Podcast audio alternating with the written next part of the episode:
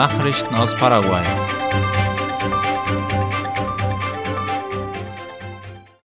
In Itaipu haben bisher mehr als 9300 Personen die geöffneten Schleusen gesehen.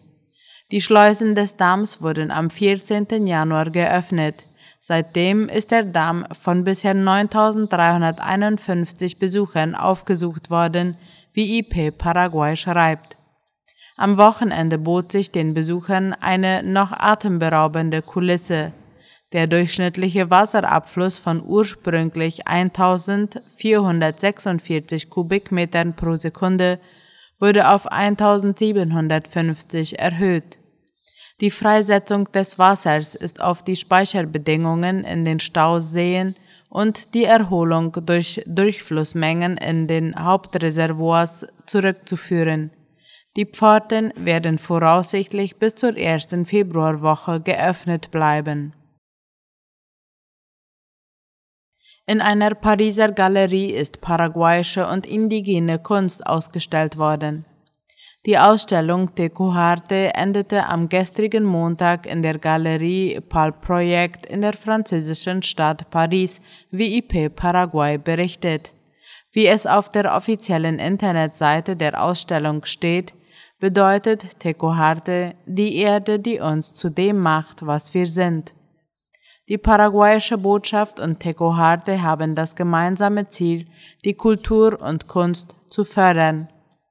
Die Exposition umfasste Werke von Künstlern wie Julia Isidres, Marcos Benitez und Vertretern der ethnischen Gruppen wie Nivacle, Mbua und Mandiui. Zu sehen gab es Caraguata, Piri und Philodrendo Webarbeiten sowie Federzeichnungen und weitere. Eine in Salvador inhaftierte Kolumbianerin ist im Fall Pequi angeklagt worden. Im Zusammenhang mit der Ermordung des Staatsanwalts Marcelo Pequi wurde heute laut OI in folgenden Punkten Anklage gegen die Kolumbianerin Margaret Chacon Zúñiga erhoben.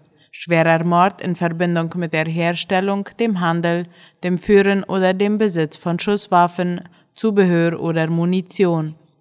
Sie wird derzeit in einem kolumbianischen Gefängnis festgehalten, nachdem sie in El Salvador von Interpol-Mitarbeitern festgenommen worden war. Die Stadtverwaltung von Asunción hat die sogenannte Friedhofssteuer erhöht. Die Friedhofssteuer wird laut AVC Color jährlich von denjenigen kassiert, die Angehörige auf den Friedhöfen der Hauptstadt des Landes haben. Früher betrug die Gebühr rund 100.000 Guaraníes, jetzt wurde sie auf 192.000 Guaraníes pro Jahr angehoben. Das Geld soll laut dem Leiter der Begräbnisstättenabteilung der Stadtverwaltung von Asunción, Juan Carlos Morlas, in die Reinigung und die Verbesserung der Sicherheit der öffentlichen Friedhöfe investiert werden. Seit mehr als fünf Jahren seien die Gebühren nicht mehr gestiegen, so Morlas. Laut ihm nehmen sie als Verwalter kaum drei Milliarden Guaraníes im Jahr für die Friedhöfe ein, die Ausgaben betragen jedoch fast elf Milliarden, was ein großer Verlust ist. Aus diesem Grund und einigen weiteren wurden die Gebühren jetzt erhöht. Es gab vermehrt Beschwerden wegen Diebstähle auf den Friedhöfen, was unter anderem mit dem mangelnden Personal erklärt werden kann. Man wolle nun Sicherheitskameras installieren und auch die Zahl der Beamten erhöhen, so Morlas. Somit soll die Sicherheit derjenigen gewährleistet werden, die ihre Angehörigen auf den Friedhöfen besuchen wollen. Der Radiosender Caritas zeigt an, Drohungen erhalten zu haben. Darüber berichtet unter anderem die Tageszeitung Ultima Ora. Der Radiosender gab gestern eine Erklärung ab, dass das Medienunternehmen am 22. und 23. Januar Zielscheibe ernsthafter Drohungen gegen die Integrität von Mitgliedern der Institution geworden sei. In offiziellen Informationen zufolge wurden die Drohungen per Telefon ausgesprochen. Hintergrund dafür seien angeblich journalistische Veröffentlichungen, die mit dem organisierten Verbrechen in Verbindung stehen würden, heißt es. Das Medienunternehmen bezeichnet die Drohungen als schwerwiegende Verletzung des Rechts auf freie Meinungsäußerung und der Pressefreiheit. In dem Kommuniqué heißt es weiter, dass die entsprechenden Beschwerden bei öffentlichen Stellen eingereicht wurden, damit Maßnahmen zum Schutz der Mitarbeiter des Radiosenders ergriffen werden können. Radio Caritas ist der am längsten sendende Radiosender Paraguays und offizielles Sprachrohr der katholischen Kirche Paraguays. Nachrichten aus aller Welt.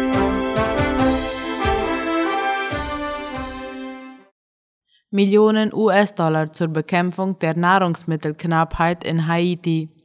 Der Exekutivrat des Internationalen Währungsfonds IWF hat am Montag rund 105 Millionen US-Dollar für Haiti bewilligt. Damit will man dem Nachbarland der Dominikanischen Republik bei der Bewältigung der gravierenden Nahrungsmittelknappheit helfen, da das karibische Land inmitten einer humanitären Krise mit weitreichenden Engpässen zu kämpfen hat. Die Zahlung im Rahmen eines IWF-Programms soll den dringenden Zahlungsbilanzbedarf in Zusammenhang mit der weltweiten Nahrungsmittelkrise decken, teilte der Fonds in einer Erklärung mit. Die 105 Millionen US-Dollar entsprechen einer erwarteten Finanzierungslücke im Jahr 2023, da das Land mit einer Cholera-Krise und schwerer Nahrungsmittelknappheit kämpft, die durch die weit verbreitete Gewalt krimineller Banden in Teilen der Hauptstadt Port-au-Prince noch verstärkt wird. Zelensky kündigt Veränderungen in der Regierung an. Laut der Tagesschau hat der ukrainische Präsident Volodymyr Zelensky kurzfristige personelle Veränderungen in der Regierung und in den Regionen angekündigt. Einige Entscheidungen gebe es bereits, andere würden am Dienstag getroffen, sagte Zelensky am Abend in seiner täglichen Videoansprache. Nach dem Bekanntwerden von Korruptionsvorwürfen gegen einen stellvertretenden Minister, der bereits zurückgetreten ist, sowie angesichts von Berichten über eine möglicherweise überteuerte Einkaufspolitik im Verteidigungsministerium hatte Zelensky bereits erklärt, Korruption nicht zu dulden. Japan will Geburtenrückgang stoppen. Der japanische Ministerpräsident Fumio Kishida will die sinkende Geburtenrate in einer der ältesten Gesellschaften der Welt mit neuen staatlichen Maßnahmen bekämpfen. Unsere Nation steht am Scheidepunkt, ob sie ihre gesellschaftlichen Funktionen aufrechterhalten kann, sagte Kishida am Montag in einer Rede im Parlament laut dem ORF. Die nach den USA und China drittgrößte Volkswirtschaft der Welt hat in den vergangenen Jahren mehrfach versucht, ihre Bürger mit Geldprämien und besseren Sozialleistungen dazu zu bewegen, mehr Kinder zu bekommen. Dennoch bleibt Japan eines der teuersten Länder der Welt, um ein Kind aufzuziehen.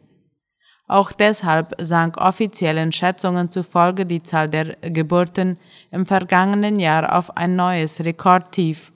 Sie lag zum ersten Mal unter der Marke von 800.000 ein Wendepunkt, der acht Jahre früher eintrat als von der Regierung erwartet. Kishida kündigte deshalb an, bis Juni Pläne zur Verdoppelung des Budgets für kinderbezogene Maßnahmen vorzulegen. Bereits im April solle eine neue Regierungsbehörde für Kinder und Familien eingerichtet werden, die sich mit diesem Thema befassen soll. Die EU stockt Militärhilfe für die Ukraine um 500 Millionen Euro auf. Die Europäische Union hat ihre Militärhilfe für die Ukraine erneut aufgestockt, wie die Deutsche Welle schreibt.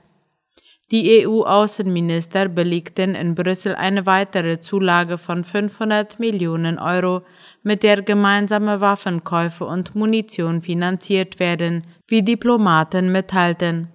Damit erhöhen sich die seit Beginn des russischen Angriffs bereitgestellten Mittel auf 3,6 Milliarden Euro.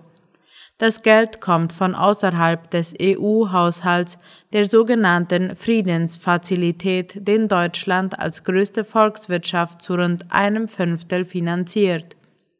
Darüber hinaus forderte der ukrainische Außenminister Dmytro Kuleba von seinen EU-Kollegen bei einer Videokonferenz Panzer, weitere Sanktionen gegen Russland und Fortschritte im Beitrittsprozess.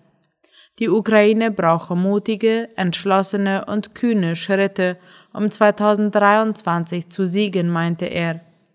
Die EU-Außenminister berieten zudem über das zehnte Sanktionspaket gegen Russland, das vor dem Jahrestag des russischen Angriffs am 24. Februar verabschiedet werden soll.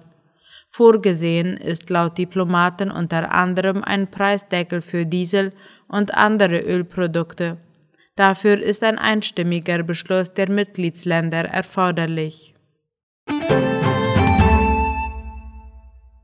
Soweit die Mittagsnachrichten heute am Montag. Auf Wiederhören.